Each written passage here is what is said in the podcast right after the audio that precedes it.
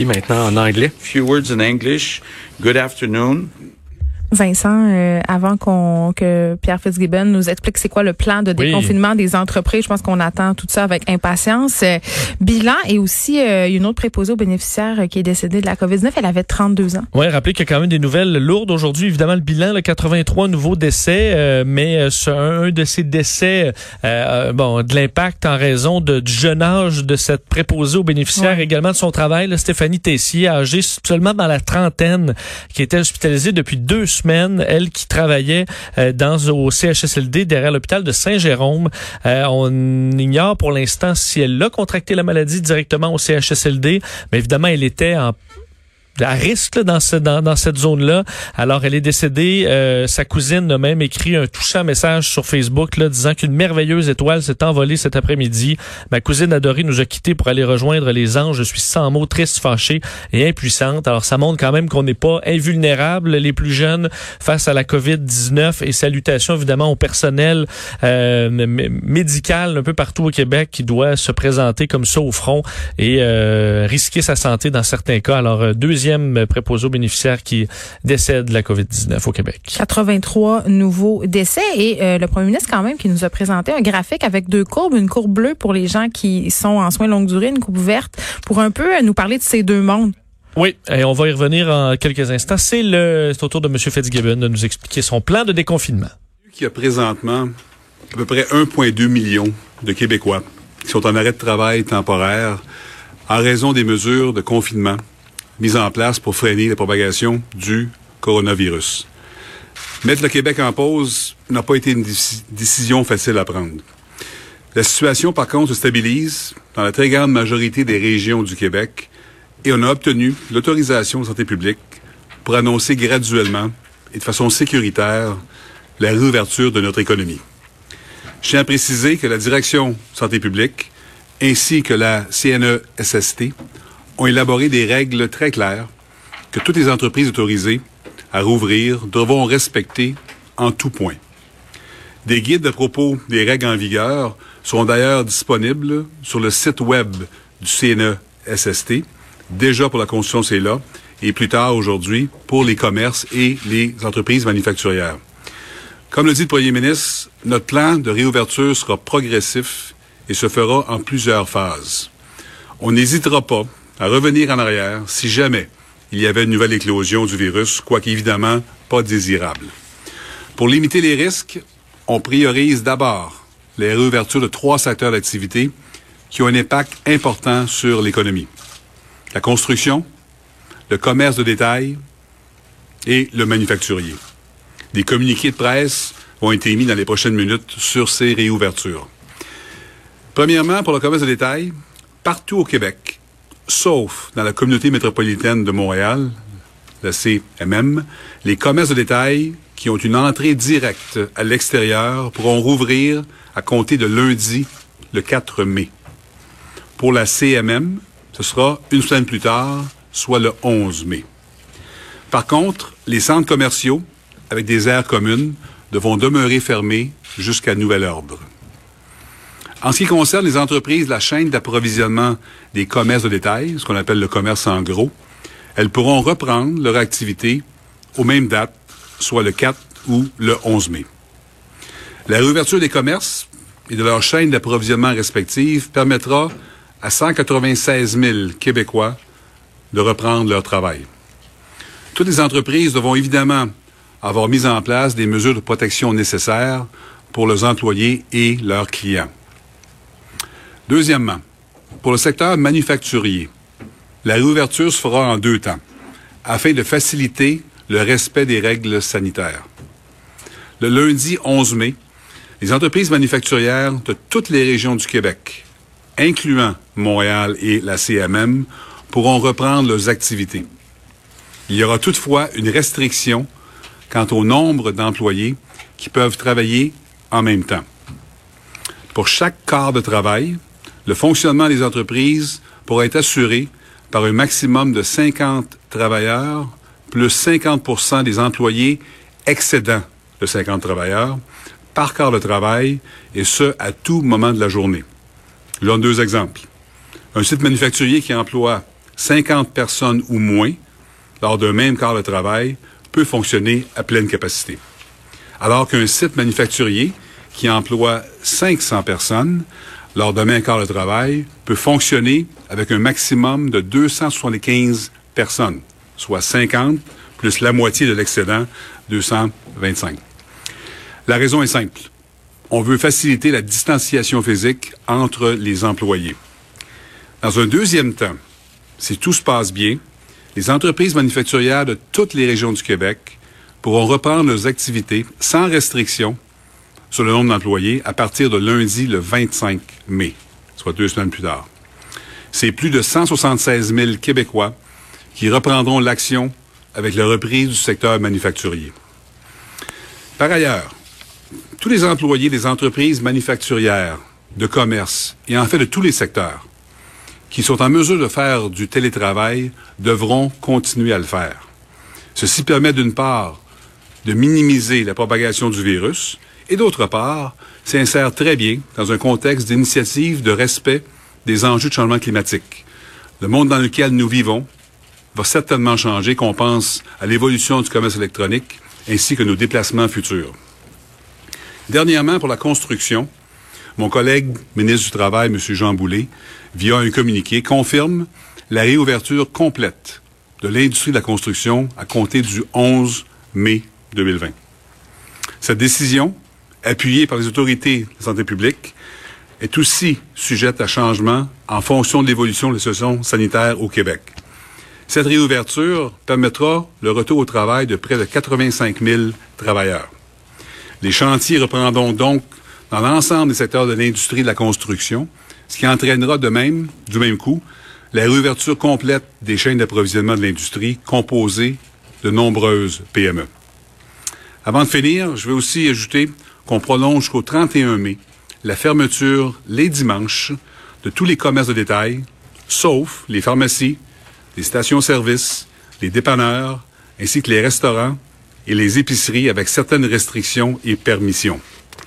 En ouvrant de façon progressive notre économie, et nos entreprises, la santé publique pourra mesurer l'évolution du virus au Québec. On est confiant que l'ouverture graduelle pourra se poursuivre, mais on s'ajustera si nécessaire. Merci. Merci à vous deux. Alors, pour la période des questions des journalistes, nous allons débuter aujourd'hui avec Patrick Belrose du Journal de Québec, Journal de Montréal. Oui, bonjour à tous.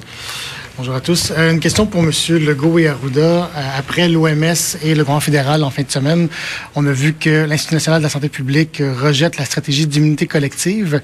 Est-ce que vous appuyez toujours cette stratégie et sur quelle base scientifique vous appuyez-vous? Ben, je peux peut-être commencer en disant qu'on n'appuie pas cette euh, base-là. On dit que c'est une possibilité, mais qui est pas on n'a pas de preuve que ça fonctionne. Donc, comme je l'ai expliqué euh, hier pour la réouverture des écoles, euh, les critères qu'on a suivis pour réouvrir les écoles n'incluaient pas l'immunité collective. Donc, je vois pas une grande différence entre ce qu'on dit et ce que dit l'Institut. Oui, effectivement, si vous me permettez, euh, euh, le ministre a été bien clair sur les cinq raisons qui faisaient qu'on allait ouvrir, ouvrir euh, le milieu scolaire. Il n'y a pas que les maladies infectieuses, il y a aussi tous les problèmes sociaux qui sont entraînés. J'ai été questionné, je voudrais vous dire que des fois, il y a une interprétation dans les propos où on oppose notamment notre position à celle de l'OMS ou du Canada. On est exactement sur la même longueur d'onde, si vous me permettez, là, dans les faits. les gens ont dit d'être prudents, c'est ce qu'on fait. Euh, le ministre de l'Économie lui-même dit que ça va être surveillé de façon très près. C'est un plan. Nous annonçons des dates pour que les gens puissent commencer à se préparer. Mais on va évaluer la situation de façon importante. On va appliquer les mêmes critères qui sont recommandés par l'OMS en termes de faisabilité, en termes de capacité hospitalière, en termes de tests, etc. Donc tout ça, là, je voulais juste vous dire dans le fond, et quand l'Institut nous dit que la question de l'immunité collective n'est pas un, un élément, tout le monde aurait rêvé d'un virus qui donnerait une immunité collective parce qu'on n'a pas de vaccin. Puis là, on n'a pas de vaccin pour un bon bout, on n'a pas de traitement non plus, puis on sait qu'on ne pourra pas rester confiné. Puis un dernier message que je veux répéter. faut voir le développement de notre économie actuellement, les ouvertures comme des travailleurs essentiels qui réouvrent actuellement. faut pas voir comme étant un message à tout le monde, ça y est, eux autres, ils sortent, moi, je peux sortir.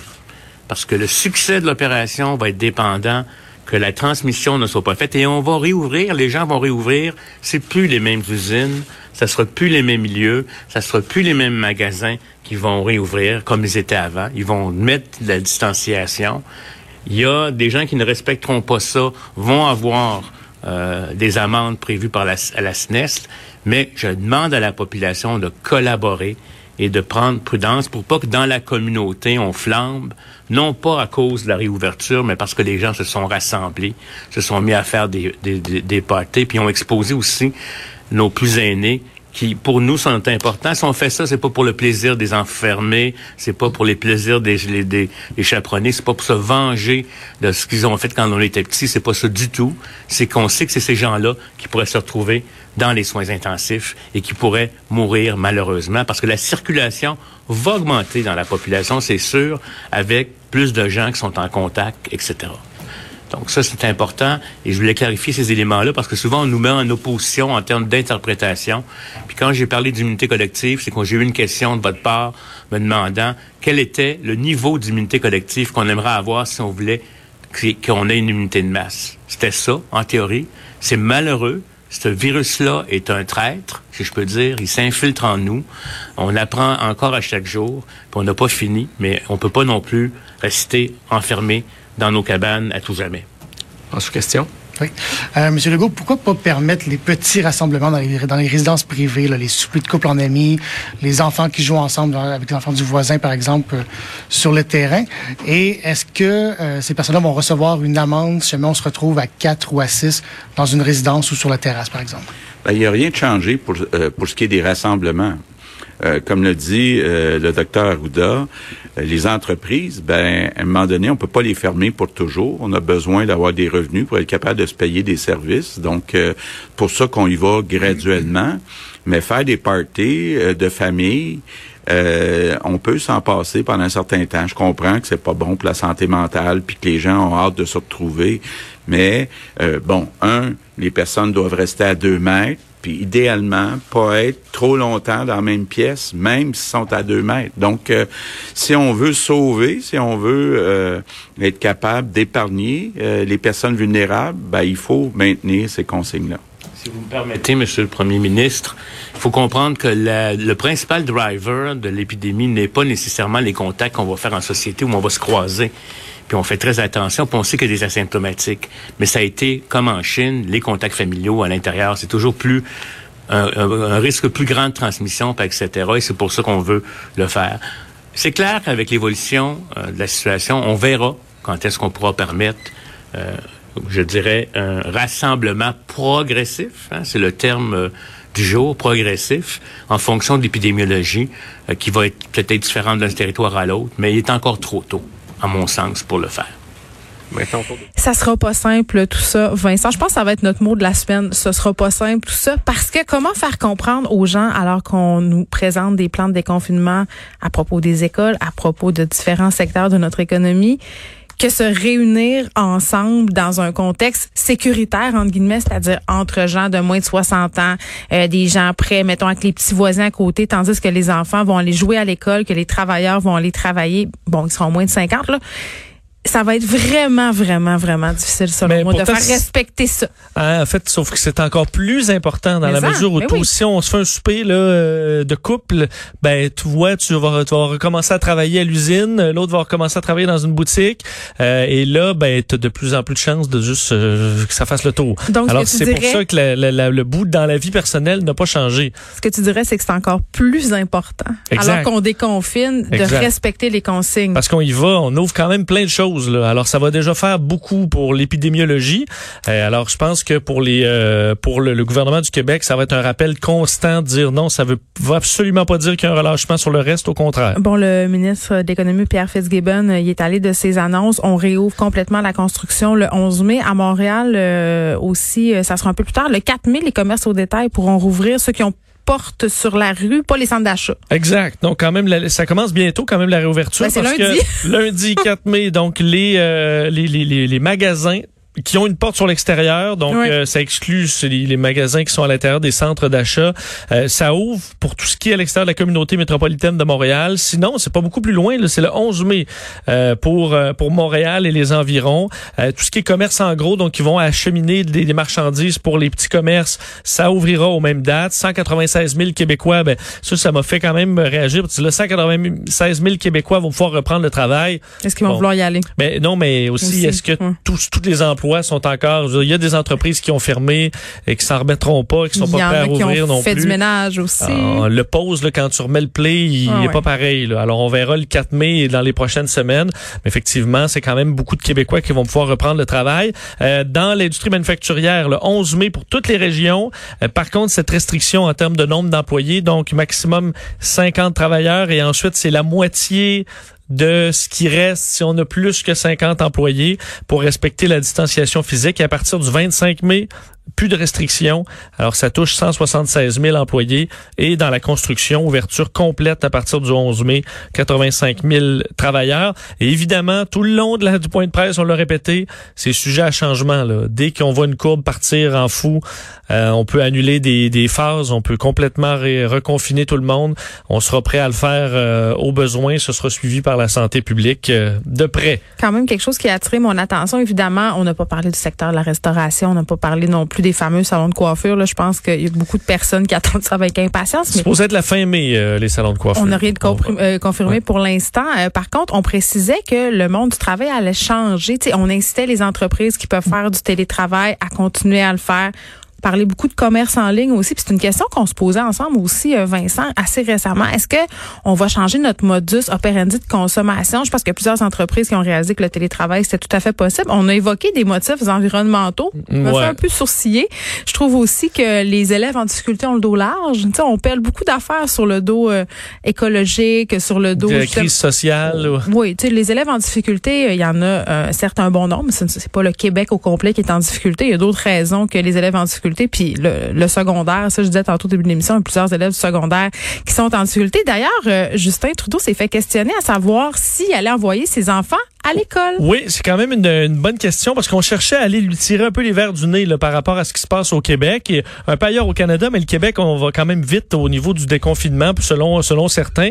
Et euh, questionner. Au début, on a demandé, bon ben vous là, quelle est votre réaction? Il n'a pas voulu nécessairement répondre. En tant qu'ancien professeur, euh, dramatique. Hein, oui, est-ce que vous, qu'est-ce que vous pensez de ça? Il n'a pas vraiment donné de réponse.